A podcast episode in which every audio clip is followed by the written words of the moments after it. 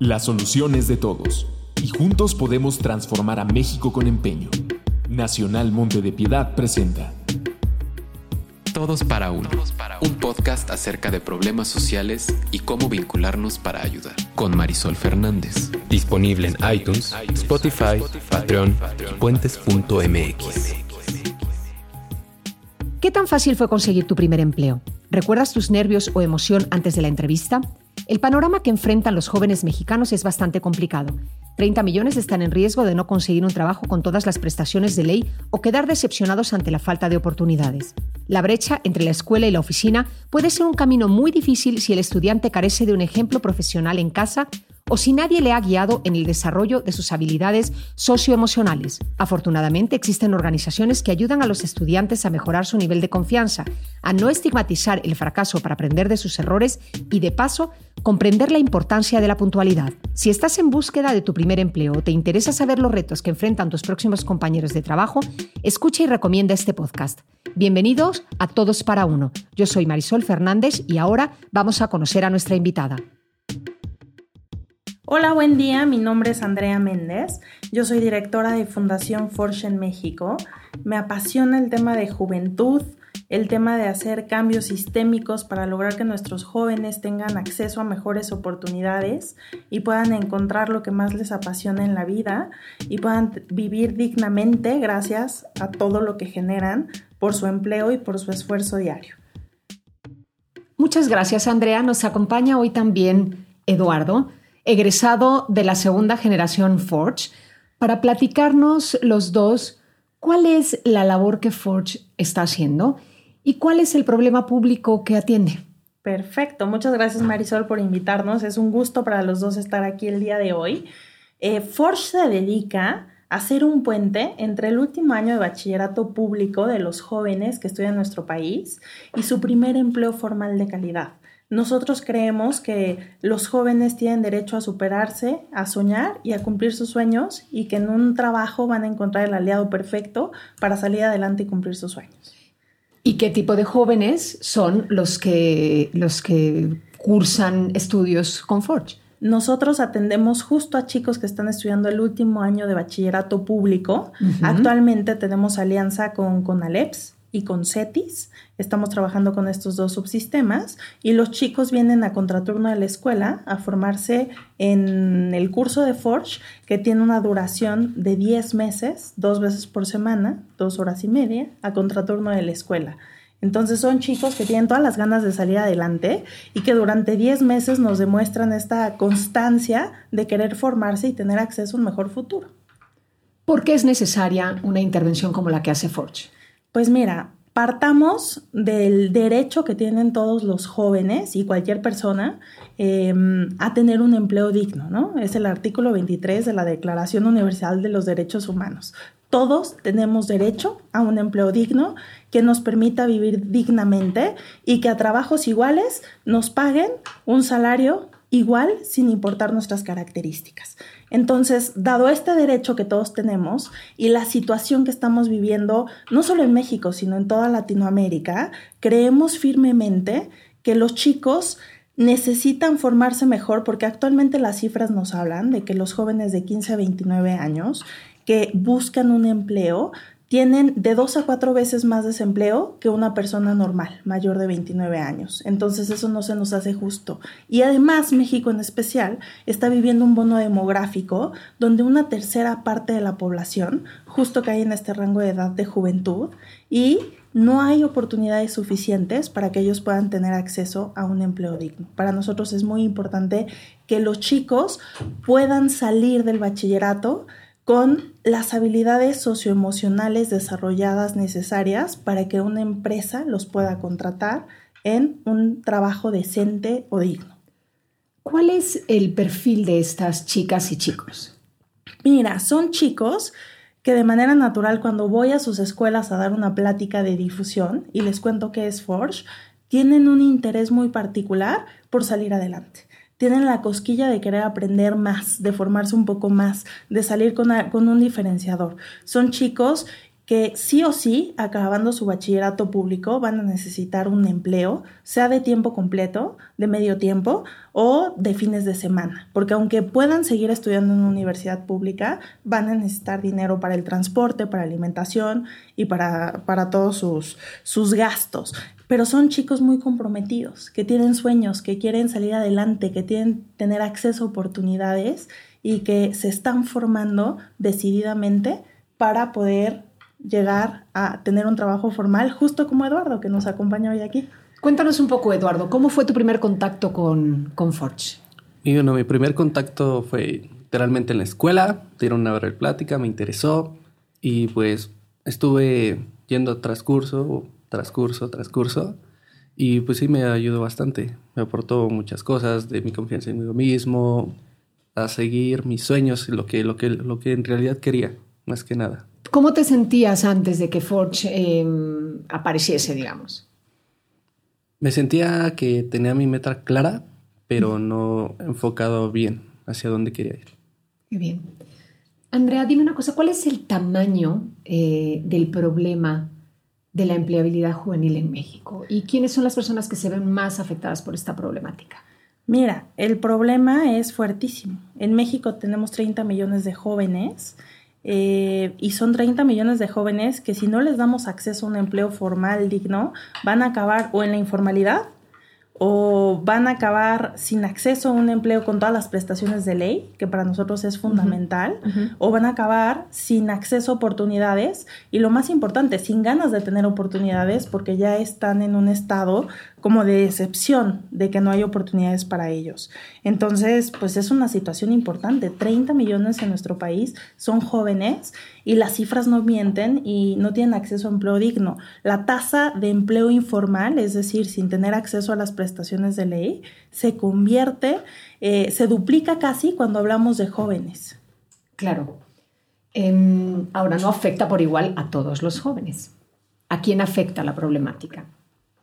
Pues obviamente como en todos los problemas sociales, la desigualdad es mayor cuando tienes acceso a menos oportunidades. Cuando trabajas en escuelas públicas, digo, cuando estudias en escuelas públicas, cuando vienes de una familia donde todas tus generaciones anteriores han trabajado en la informalidad, cuando no tienes eh, pues una figura a la cual seguir, a la cual aspirar, que te cuente cómo es un empleo formal, porque también yo siempre les hago este ejemplo a los chicos y les pregunto, acuérdense cómo llegaba su abuelo a la casa después del trabajo.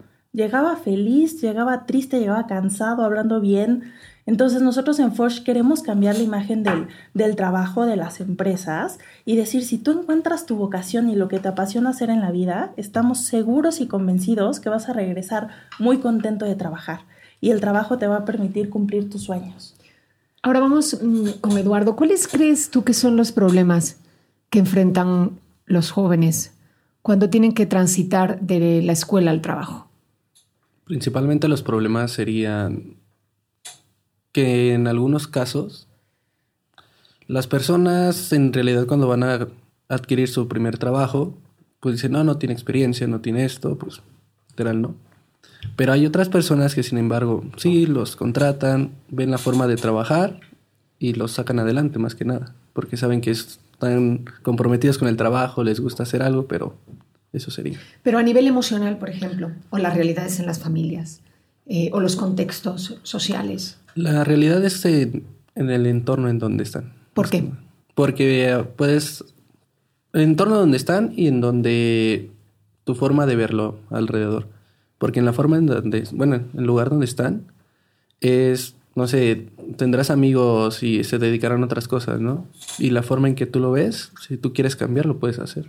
¿A qué otras cosas te refieres, por ejemplo? Otras cosas, por ejemplo, si tú quieres trabajar en un empleo formal, pues vas a luchar por ese lugar. Pero si en cambio quieres un trabajo día tras día lo buscas, no lo encuentras, ahí es el cambio, literalmente. Claro. Andrea, ¿qué tanto la sociedad y que tanto todos los individuos conocen la problemática de la empleabilidad juvenil los retos que están enfrentando los jóvenes eh, ante el empleo. Me parece que muy poco. La verdad es que me parece que si las no es una familia de bajos recursos económicos que tenga un joven en casa, no es tan cercano el conocer la problemática. Además, como sociedad en general, sin importar eh, condición a qué nos dediquemos, cuando los chicos no tienen acceso a un empleo formal, son mucho más susceptibles a delinquir. Entonces esto también es una problemática social fuerte. Y además si los chicos no tienen acceso a seguridad social, como IMSS, como ¿no? toda esta seguridad social básica para cualquier trabajador, va a llegar un momento donde este 30% de población joven va a crecer y ahí vamos a estar en un verdadero problema porque cómo van a poder tener acceso a salud, a temas básicos como salud o a temas básicos como ahorro para el retiro. Entonces es una problemática que como país nos debe preocupar fuertemente. Claro, es decir, esta falta de conocimiento o de sensibilidad ante el problema em, puede em, después tener un efecto inmediato en la vida de las personas que no le están viendo el problema, porque incide en cuestiones de seguridad, de narcotráfico, es así, ¿no? 100%. ¿Cómo eh, se relaciona la falta de oportunidad laboral con, con los índices, por ejemplo, de depresión o con los índices de inseguridad o con otros eh, problemas que son cotidianos. Imagínate, estás, o sea, recuerda tú cuando tenías 17 años, 18, estás en la etapa donde te quieres comer el mundo, donde quieres soñar, donde tienes aspiraciones. Imagínate que para cumplir tu sueño vas a tocar una puerta, pedir trabajo y te cierran la primera puerta y te dicen, no tienes toda la experiencia que busco vas a abrir, a buscar abrir otra puerta, tampoco te reciben. A la tercera, a la cuarta, claro que afecta emocionalmente en tu seguridad, en tu autoestima, en tu confianza y tienes derecho a trabajar, a ganarte la vida de manera digna. Después hay un tema muy fuerte que actualmente y, y no es sabido, o sea, no es conocido o desconocido para todos, el narcotráfico está atrayendo mucho a la juventud a, pues, a expandir su red y les está dando dinero en efectivo a, costa de trabajos ilícitos y de actividades que afectan la seguridad de todo el país y, y, pues que no suman. Entonces un chico desesperado, desganado, que no tiene acceso, que por más que se esfuerza ni entra a la universidad pública ni consigue un trabajo, puede caer en esos temas. Entonces, por supuesto que afecta en todos los ámbitos. Mm, siguiendo con la problemática y después nos van a contar qué es lo que hace Forge también para resolverla. Em, ¿Es el entorno laboral, lo calificarías de hostil eh, al momento de recibir a los jóvenes?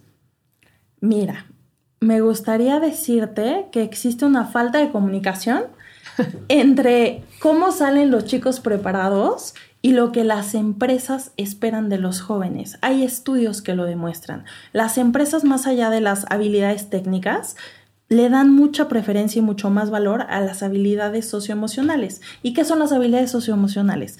Cualquier habilidad que no sea cognitiva. El cómo estamos platicando tú y yo ahorita, ¿no? El cómo llega Eduardo y se presenta. El cómo me enfrento a la vida y la actitud que tengo ante la vida, inclusive ante las adversidades. Entonces, para nosotros es sumamente importante y creemos que eh, las empresas necesitan entender más la realidad de los chicos y también necesitamos entender que no todos los puestos requieren carreras y maestrías y que hay muchos trabajos técnicos eh, que pueden ser llevados a cabo y desempeñados de una manera muy buena por jóvenes egresados de los subsistemas técnicos de nuestro país, donde los chicos salen, además del bachillerato general, salen con una carrera técnica con alguna especialidad. Entonces, para mí es muy importante que las empresas se abran pues a esto. Tú sabes y tú conoces que en otros países de Europa, inclusive algunos técnicos ganan más que gente que tiene licenciaturas o maestrías. Entonces me parece que necesitamos un cambio también en darle acceso a estos chicos para desarrollar todo su talento. Has tocado varios temas que me gustaría ir eh, desagregando. Habilidades blandas. Eduardo, ¿tú crees que las escuelas ofrecen la formación necesaria, las clases o los cursos para desarrollar estas habilidades blandas en los jóvenes? Sí, literalmente sí, pero allí imparte la parte de si lo aprovechan o no. Andrea, ¿cómo lo ves? Mira, he estudiado los currículos de todos los, los subsistemas está en la currícula. Ajá. Me parece que tenemos el gran reto de acercarnos más a los chicos, de poder desarrollar las habilidades socioemocionales de una forma que ellos logren adquirirlas. Y para nosotros en Forge, las habilidades socioemocionales no se aprenden con literatura, se aprenden viviéndolas y haciendo de ellas un hábito hasta llegar a, a desarrollar una capacidad o una competencia. Entonces, aunque está me parece que tenemos todavía un gap interesante, mismo que las empresas dicen, no, yo no acepto a tus chicos porque les hace falta desarrollar ciertas habilidades necesarias y vitales para desarrollarse en un entorno empresarial. Ahora me gustaría ir un paso más atrás y entender cuáles son los factores desde la infancia, el hogar, el entorno social y el entorno económico que determinan, en tu opinión, el que los jóvenes puedan llegar a los 15 o 16 años sin las habilidades blandas necesarias para enfrentarse a un entorno profesional. Porque mm, parecería que a veces somos o las empresas son demasiado exigentes sin tomar en cuenta el contexto del que vienen los jóvenes. Entonces, ¿qué, qué está en la causa raíz de que los jóvenes no lleguen con las habilidades blandas desarrolladas? Bueno, completamente es multifactorial. Y te voy a poner un ejemplo que como cultura en México yo creo que nos es muy familiar a todos. Si en una familia no se vive la puntualidad y tenemos, estamos acostumbrados a llegar tarde y vamos a una cita y nos justificamos siempre con el tema del tránsito y ponemos mil pretextos, ¿no? Para, pero estamos saliendo a la hora que teníamos que estar en la reunión. Claro que los chicos van creciendo con este entorno. Me parece que especialmente como cultura el tema de la puntualidad es algo que en ninguna familia de ningún sector se promueve como que fuertemente. Ese es un primer punto. El segundo es, vivimos en una época de, de la inmediatez, donde todas las familias están muy volcadas en conseguir eh, trabajo, en trabajar jornadas, trasladarse. Entonces a veces los papás están poco tiempo con los, con los hijos. Las habilidades socioemocionales se moldean, se desarrollan y se observan a través del ejemplo. Pero ¿cuántas familias no? Los chicos o los jóvenes o los niños inclusive están solos en casa. Entonces no tienen un buen referente de, de quién aprender cierta conducta o cierta habilidad socioemocional. Entonces, claro que es un tema muy importante y tristemente está ligado al ingreso económico. Cuando el ingreso económico tal vez en la familia es mejor, pues tienen más acceso a que la mamá puede estar en casa formando a los chicos, desarrollando estas habilidades, pero te cuento que estos jóvenes con los que Forge trabaja son chicos que no han tenido un solo referente de una persona que tenga un empleo formal. Entonces, claro que hay habilidades sociales y sociolaborales que no tienen a quién mirar para aprenderlas y desarrollarlas. Pero entonces estamos hablando de un círculo vicioso que perpetúa la desigualdad. Si nos encontramos con las personas, que con las personas eh, de un nivel socioeconómico más bajo, en condiciones eh, de mayor vulnerabilidad, desarrollan menores habilidades blandas, tendrán menos oportunidades para acceder a un empleo digno, continuarán en la informalidad en el mejor de los casos si no están delinquiendo y entonces estamos perpetuando el círculo de la pobreza. Claro, y eso pasa en las familias. Ahora imagínate, a mí me gusta pensar que tenemos docentes, todos muy apasionados de su vocación y que son un gran referente para los chicos. Seguramente hay muchos en nuestro país, pero también tristemente hay algunos otros docentes que no inspiran tanto a los chicos en estas habilidades, en estos comportamientos, que no van felices al trabajo. Entonces, ¿dónde pueden los chicos voltear a encontrar un buen referente de dónde aprender cómo se debe de comportar uno en sociedad, ¿no? Sí. Ahora, dime una cosa, algo que se desarrolla en el ámbito familiar desde que naces y que depende de las condiciones en las que naces, se puede revertir. Y en ese sentido entiendo que Forge es un gran ejemplo eh, para desarrollar habilidades jóvenes, ah, perdón, habilidades blandas en los jóvenes de una manera sistemática y con resultados. Eh, ¿Cuál es la clave? ¿Cuáles son esas habilidades blandas sobre las que trabajan? ¿Y cuál es la clave para que haya una apropiación real y chicos como Eduardo eh, no solo puedan ser puntuales, sino que desarrollen otra serie de capacidades de las que me vas a hablar ahora. Mira, te voy a contar que es impresionante, así como hemos eh, avanzado mucho en temas de tecnología, estamos comenzando a dar unos primeros pasos de bebé en todo el tema de neurociencias y en el análisis de cómo están nuestras neuronas en el cerebro, cómo se hacen las conexiones. Entonces, especialmente la neurociencia ha descubierto que tú puedes modificar las conductas y puedes trabajar en desarrollar estas habilidades en cualquier momento. Nosotros en Forge Em, estamos basados en una parte neurociencia, otra base en aprendizaje cognitivo. Bueno, tenemos ahí como que una mezcla de muchas corrientes, pero lo que creemos fuertemente para nosotros es vital tener un entorno de aprendizaje efectivo donde los chicos sientan, y esto es también algo que va en contra de la cultura, que el error es está privilegiado porque fomenta el aprendizaje. Incluso hay una dinámica en Forge donde si tú te equivocas, paras la sesión, gritas me equivoqué y todos le aplaudimos porque fomentamos el aprendizaje, ¿no? De esa manera. Entonces, bueno, nosotros creemos que con un entorno eh, positivo de aprendizaje, más con un adulto que modele y que muestre estas habilidades socioemocionales y que le haga ver al chico cómo las está viviendo, además de proyectos donde el joven aprende bajo la metodología de aprender haciendo, para nosotros darle una hoja a Eduardo y decirle, esto es autoconcepto, esto es trabajo en equipo, no va a funcionar, lo tiene que interiorizar. Y la forma que Forge ha elegido es, cursan cinco niveles y cada nivel tiene un reto. Y en ese reto ellos aprenden a trabajar en equipo, a organizarse. Los jóvenes Forge tienen que llegar con uniforme. Hoy Eduardo trae su uniforme, si no me equivoco, ¿sí? Es pantalón negro y camisa blanca. Em, si el chico no trae el uniforme en buen estado, llega un momento donde le podemos decir que ya no puede pasar a la sesión. Si el chico no viene a tiempo, tiene que avisar. Si la puntualidad es muy importante en Forge, eh, por cada tres retardos equivalen a una falta. Eh, entonces, todo esto se va poniendo en práctica y te aseguro que las conexiones entre neuronas que se llaman sinapsis van haciendo un camino diferente hasta que el chico va adquiriendo el hábito y desarrolla toda la capacidad. En Forge específicamente hay muchísimas habilidades socioemocionales, muchísimas. Nosotros hemos decidido privilegiar ligado al mundo del trabajo, una habilidad que se llama autoconcepto, que es para que el chico aprenda a conocer su imagen, a, aceptar sus sentimientos, sus capacidades, cuáles son sus fortalezas, cuáles son sus debilidades y que cuando vaya a una entrevista y la empresa le pregunte qué sabes hacer, para qué eres bueno, por qué te debo de contratar a ti, lo sepa expresar.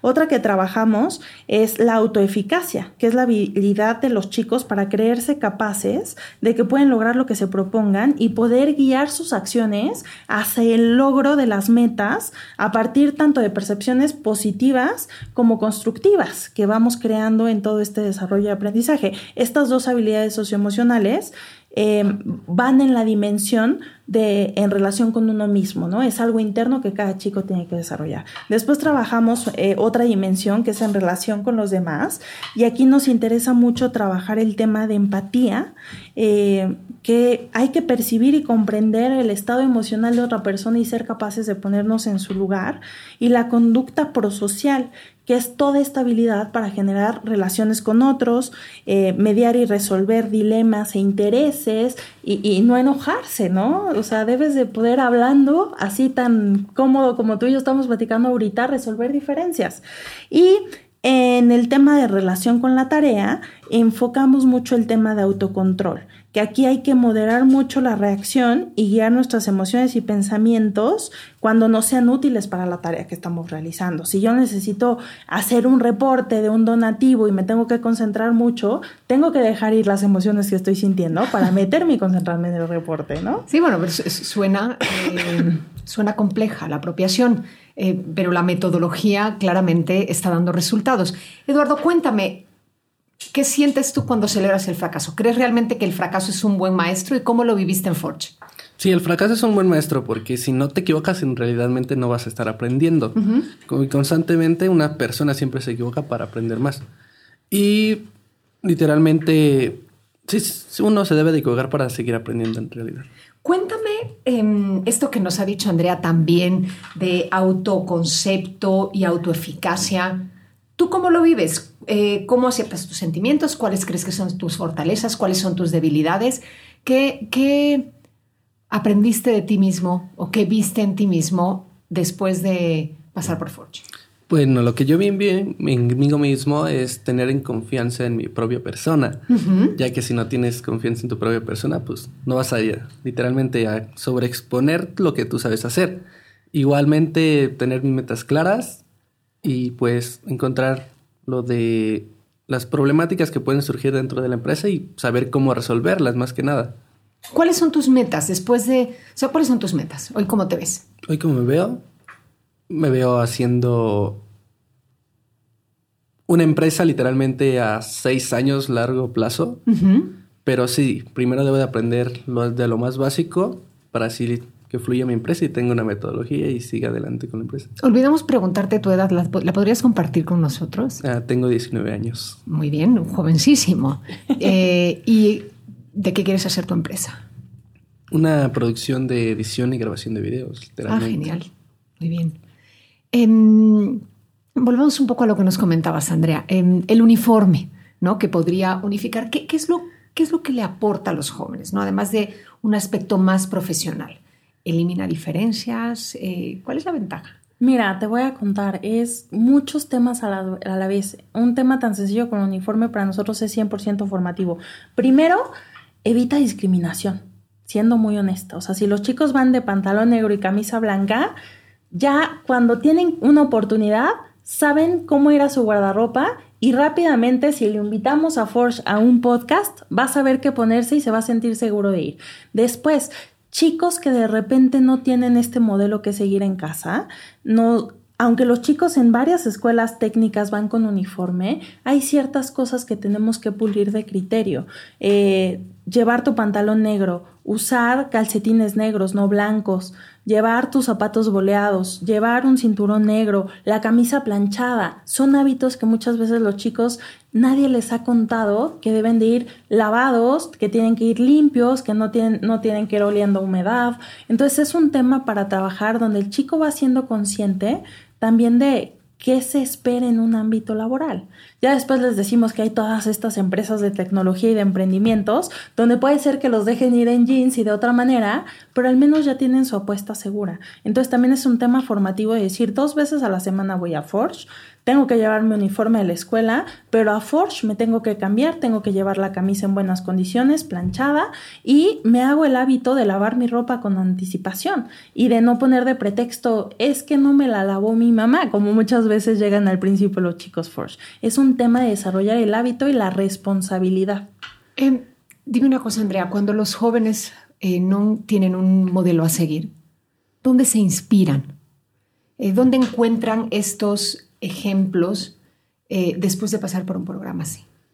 Pues mira, en el caso de Forge, muchas veces el ejemplo más cercano es su facilitador, que es la persona que está frente al grupo y que facilita el aprendizaje.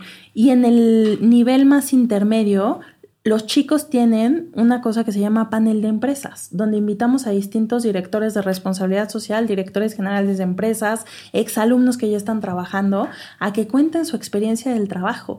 Entonces también ahí los chicos van viendo y cómo vino vestido, y cómo viene peinado, y qué experiencias me cuenta, y, qué ejemplos me da de la vida laboral. Entonces también ahí va formando un criterio. Todos los chicos tienen visitas a empresas, donde van y conocen una empresa.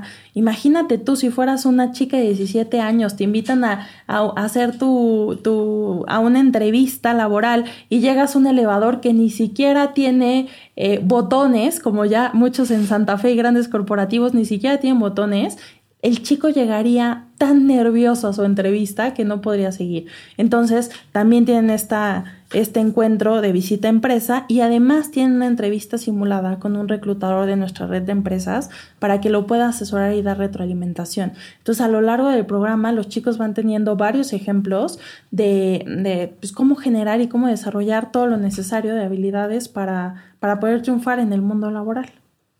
Eduardo, en este proceso a ti hay alguien que te haya inspirado de manera particular o alguna experiencia que hayas tenido que hoy eh, te, que haya detonado este deseo, por ejemplo, de tener una empresa de video en seis años?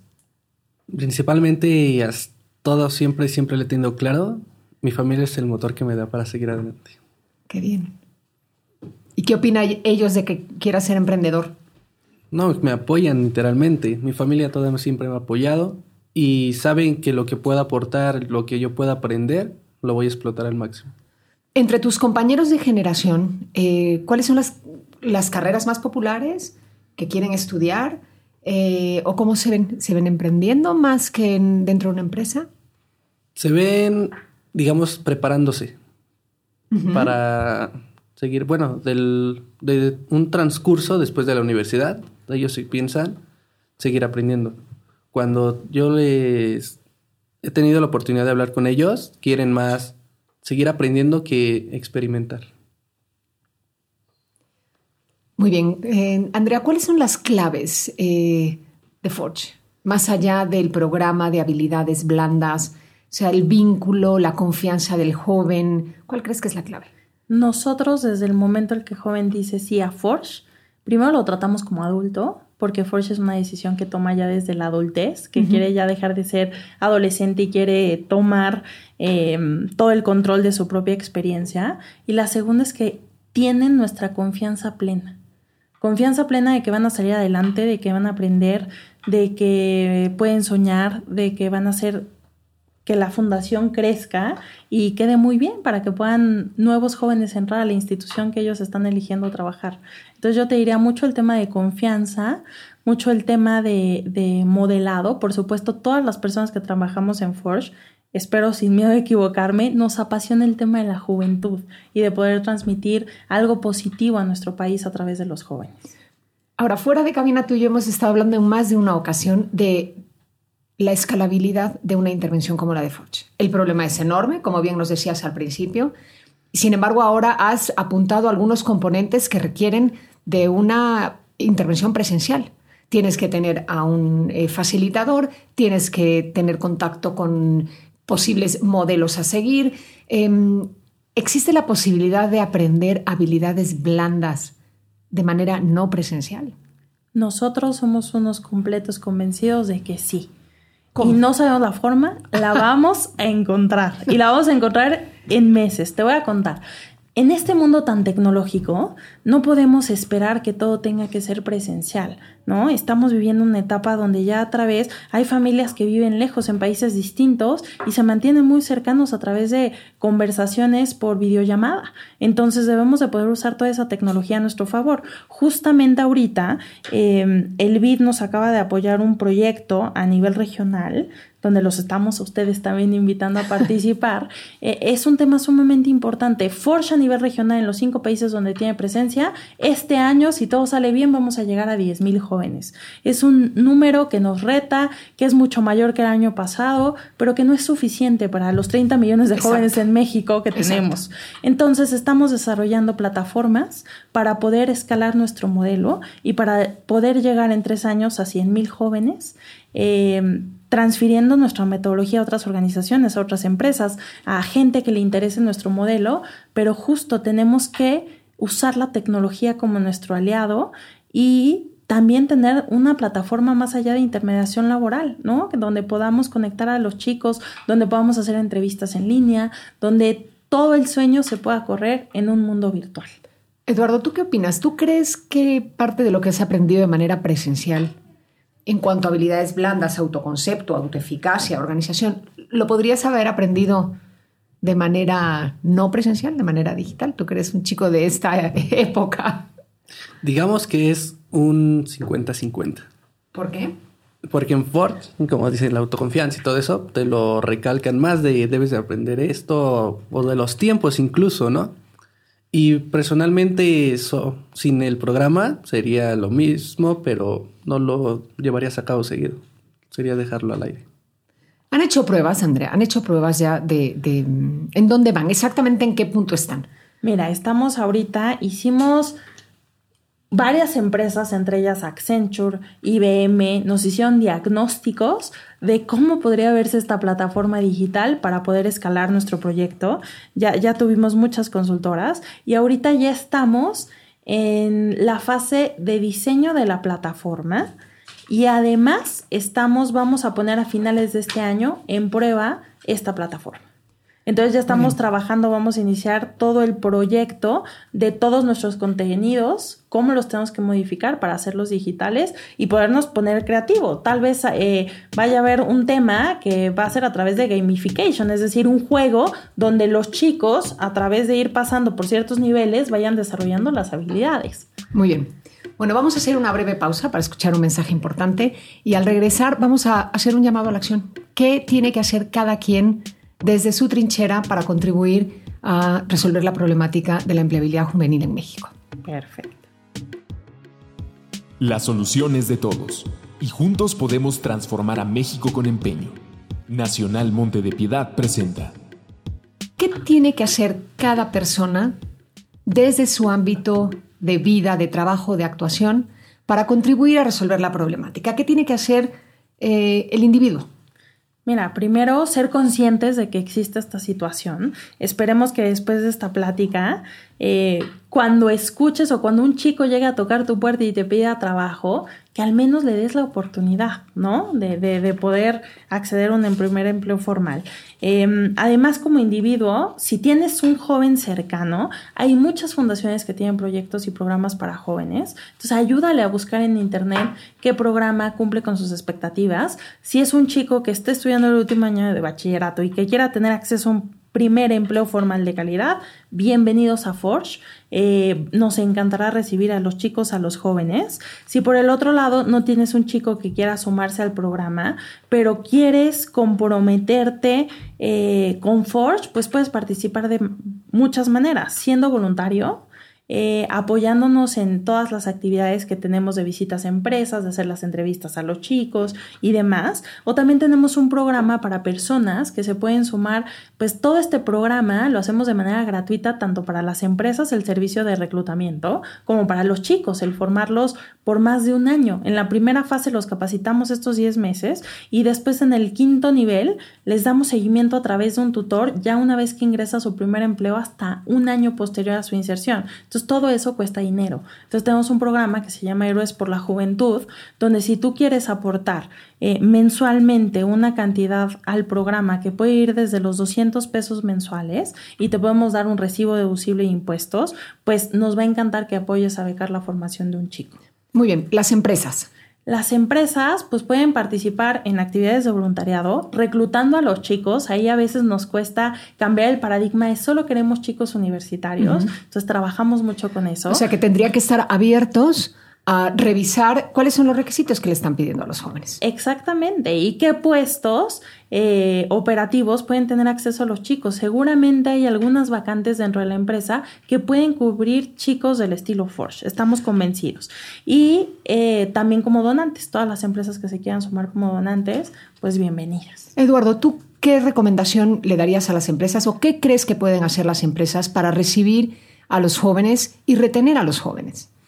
Unirse a la causa principal, porque si les dan las oportunidades, los aportan, los digamos que les, les los dan a aprender, pues va a crecer igualmente tanto como la persona de Forge, tanto como la empresa. ¿Y qué recomendación le, le darías a un joven que lo intenta y no lo, no lo, no lo contrata? Que siga intentando hasta encontrarlo. Muy bien. ¿Que de los fallos se aprende? Sí, de los fallos se aprende. Muy bien. Eh, ¿Qué pueden hacer los medios? Visibilizar la causa. ¿Cómo? Visibilizar la causa, platicando de la cantidad de jóvenes que tenemos en México, ahorita dándole seguimiento al programa gubernamental que tenemos de Jóvenes Construyendo el Futuro, que va a ser un programa sin precedentes donde buscan atender a muchos millones de jóvenes, ayudarles a, a, entrar eh, a las empresas, a tener un trabajo, pues, que le den seguimiento a lo que se hace bien, a lo que pueden hacer mejor, que aprendamos todos de esta experiencia, eh, haciendo reportajes de manera gratuita a todas las organizaciones que trabajamos en, en materia de empleabilidad, porque la verdad es que más allá de Forge, hay muchas organizaciones que hacen lo que les toca y me parece que ahorita es muy importante decir todo lo que hace la, la sociedad civil en esta materia. A nivel estructural y de política pública, ¿qué cambios eh, se tendrían que producir? Mira, desde la parte educativa, sin duda tenemos que diseñar currículas que realmente logren desarrollar las habilidades socioemocionales, que no se queden en papel. acercar y cerrar esa brecha entre los chicos que están formándose, que puedan tener un perfil adecuado para ingresar al mundo laboral. Eh, esto de cara ¿no? a la currícula y a toda la, la, parte de las escuelas. En el ámbito de las empresas, necesitamos modificar también nuestros criterios de contratación. No podemos discriminar a la juventud. Ellos no tienen experiencia porque no han tenido la oportunidad, pero si nadie les da el primer empleo, ¿dónde van a adquirir esta experiencia por primera vez? Te preguntaría, ¿crees que las empresas han hecho una reflexión más profunda y que vaya más allá de decir es que los jóvenes no tienen las capacidades, no tienen las, las habilidades? ¿Se han preguntado, tú crees que han hecho un ejercicio serio de preguntarse ellos qué tendrían que cambiar para retener a estos jóvenes? ¿Tendrían que estar dispuestos a formar en habilidades, a continuar la formación en habilidades blandas, eh, plantearse de una manera más seria en los horarios flexibles? Eh, ¿existe, ¿Se hizo esta reflexión? ¿Debe hacerla la empresa? Me parece que por supuesto debe hacerla en la empresa. Eh, es obligación porque finalmente los jóvenes y las nuevas generaciones van a ser los que les den continuidad a sus negocios. Entonces debemos de hacer estas reflexiones y me parece que como sociedad en general debemos de inspirar a todos aquellos que no la han hecho aún para lograr que la hagan de manera efectiva, para lograr tener un decálogo y eso es, o sea, un sueño que, que, que, que tengo de tener un decálogo y que tenemos todos, de hacer un decálogo de qué cosas debería hacer una empresa para estar abierta a la contratación de jóvenes. Y luego quisiera también em, que hiciéramos una última reflexión sobre las condiciones de la empleabilidad. También se pueden dar abusos por parte de los empleadores eh, cuando están recibiendo un joven, eh, porque es joven, como no tiene experiencia, eh, les pagan salarios bajos, sin prestaciones, sin proyecto de carrera, eso ya sería muchísimo. ¿Dónde está ahí el llamado a la acción? Mira, es súper triste en este tema es una mala práctica de muchas empresas. Al contratar a jóvenes, no les quieren dar eh, toda la parte de prestaciones de ley, les pagan los sueldos más, más bajos por un mismo trabajo. Si lo realiza una persona mayor de 30, le pagan el doble, cuando no hay necesidad porque está desarrollando el trabajo de igual manera. Eh, entonces, sin duda, debemos hacer una reflexión y muchas denuncias a toda aquella empresa que no pague más del salario mínimo, que no le dé al chico eh, una copia de su contrato, que no le pague todas las prestaciones de ley, que no le dé una oportunidad de crecimiento y de desarrollo de carrera. Entonces, claro que esto lo debemos de denunciar y debe de cambiar porque están en todo su derecho de que sea legal. Entonces, eh, también deberíamos, eh, Andrea, hacer una invitación a que los jóvenes sean conscientes de los derechos, el derecho al trabajo eh, digno y en qué condiciones. ¿Es correcto? Este es un tema trascendental, Marisol. O sea, yo en la primera interacción que tengo con nuevos chicos, que apenas voy a invitar a Forge, cuando les pregunto a ellos y a sus docentes, ¿saben la diferencia entre un, entre un trabajo formal y uno informal? No lo saben. Y si no saben, qué es formal, qué es informal y cuáles son las prestaciones de ley a las que tienen derecho según la Ley Federal del Trabajo, está complicado que puedan exigir sus derechos y demandar sus derechos, ¿no? A los que ya tienen derechos solo por ser personas. Por último, hablemos de un lenguaje, un lenguaje inclusivo. ¿Cuál es el reto y qué podemos hacer saliendo de aquí eh, para eh, contribuir a resolver esta problemática? Me parece que quitarnos todos los paradigmas negativos de que los jóvenes, o escucho mucho ahora los millennials, ¿no? Que ya casi van de salida, pero que los millennials eh, no les gusta hacer carrera en una empresa, que no son formales, que no cumplen con horarios. Hablemos de los jóvenes, no juzgando y no etiquetándolos. Los jóvenes tienen sueños, quieren salir adelante, luchan, se preparan y son el futuro y el presente de nuestro país. Entonces, más vale que en lenguaje así lo hagamos y así lo hablemos para que todos estemos en el mismo canal y pues el lenguaje crea realidad. ¿Cuáles son esas etiquetas? ¿Cuáles son las etiquetas más comunes en el lenguaje?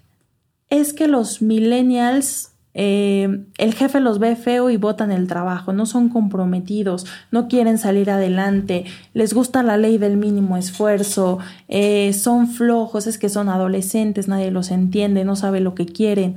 Claro que saben lo que quieren, claro que trabajan fuerte por cumplir sus sueños y Cuando no lo han hecho, también es porque han vivido en un entorno que no se los ha fomentado y motivado. Entonces, no tiremos el problema solo a los chicos, es un problema como sociedad.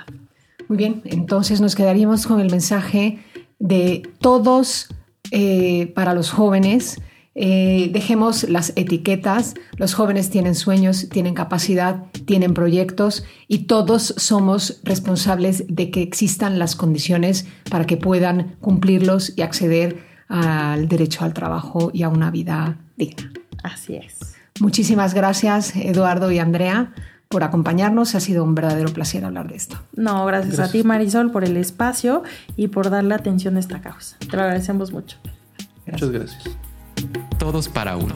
Un podcast acerca de problemas sociales y cómo vincularnos para ayudar. Con Marisol Fernández. Disponible en iTunes, Spotify, Patreon y puentes.mx.